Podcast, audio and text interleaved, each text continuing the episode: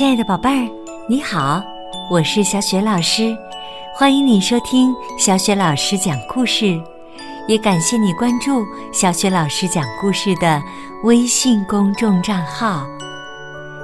下面呢，小雪老师给你讲的是国际大奖绘本故事《阿莫的生病日》。这个绘本故事书的文字是来自美国的。菲利普·斯蒂德，绘图埃琳·斯蒂德，译者阿甲，是麦克米伦世纪童书出品的。阿莫是谁呢？他在生病日这一天又有什么样特别的经历呢？好啦，接下来小学老师就给你讲这个故事啦。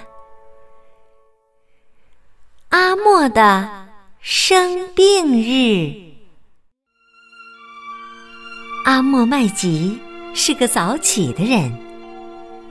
每天早晨，当闹钟叮铃铃的响起时，他摆摆腿，下床来，脱下睡衣，换上熨得笔挺的制服。他会给怀表上好弦，煮上一壶开水。对糖罐子说：“请给我的燕麦粥来一勺，茶杯里来两勺。”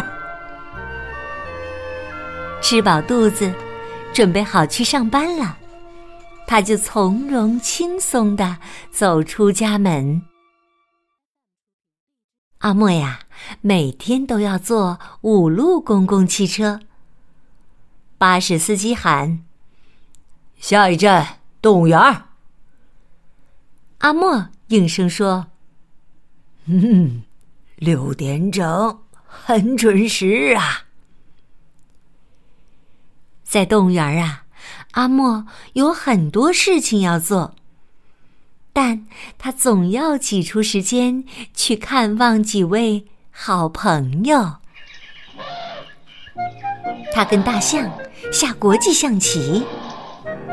大象每一步棋都要想啊想。他和乌龟赛跑，乌龟从没输过。他还陪企鹅安静的坐一坐。企鹅呀，特别的害羞。阿莫给犀牛递手绢儿，犀牛总爱流鼻涕。太阳落山时，阿莫为猫头鹰读书讲故事，因为这只猫头鹰啊怕黑。有一天呐，阿莫醒来时，抽了几下鼻子，打了几个喷嚏，呃切，呃呃切，他还不住的打冷战。他摆动酸痛的腿，坐到床边，又蜷缩回来。他对自己说：“哎呦，我今天呐，恐怕啊切，啊不能去工作啦。”此时啊，在动物园里，动物们在等待他们的朋友。大象在摆弄棋子，把车擦了又擦。乌龟伸伸脖子，蹬蹬腿儿，做热身运动呢。企鹅独自耐心的坐着。犀牛担心自己的过敏症又加重了。猫头鹰栖息在高高的一摞故事书上。满怀关切的搔着头，动物们都很想知道阿莫在哪儿呢？这天呐，晚些时候，大象、犀牛、企鹅、猫头鹰、乌龟，他们走出了动物园儿，来到了公共汽车站。他们坐上了公共汽车，就往阿莫家驶去。他们终于来到了阿莫的家，站在了阿莫的床前，看到好朋友们来了，阿莫真是惊喜万分呐！他说：“万岁，好朋友们来了。”大象摆好了一盘棋，阿莫每下一步棋都要想啊想。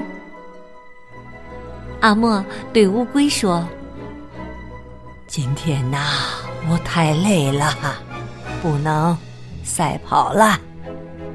我们改玩捉迷藏吧。”于是啊。阿莫和乌龟玩起了捉迷藏，乌龟躲在龟壳里，阿莫藏在被子下。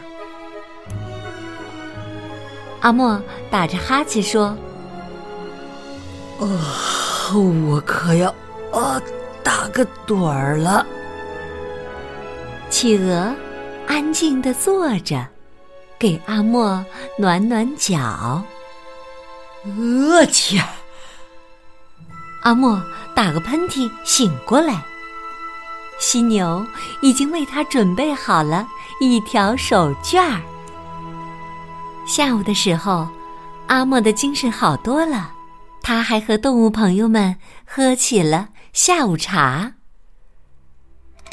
阿莫调好闹钟，他说：“时候不早了。”明儿一早还要赶早班车呢。于是啊，阿莫跟大象说晚安，然后跟乌龟说晚安，然后跟企鹅说晚安，然后跟犀牛说晚安，然后跟猫头鹰说晚安。猫头鹰知道阿莫怕黑。还在熄灯前为他读书讲故事。故事讲完的时候，月亮已经升起来了。阿莫睡着了，犀牛睡着了，猫头鹰睡着了，乌龟睡着了，大象睡着了。只有企鹅坐在大象的背上，望着窗外弯弯的月亮。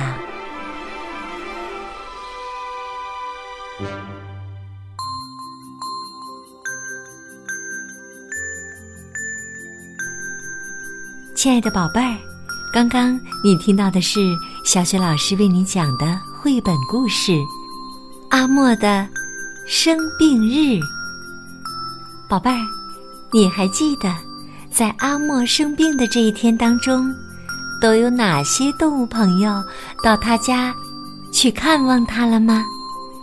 如果你知道问题的答案，欢迎你通过微信告诉小雪老师和其他的小伙伴儿。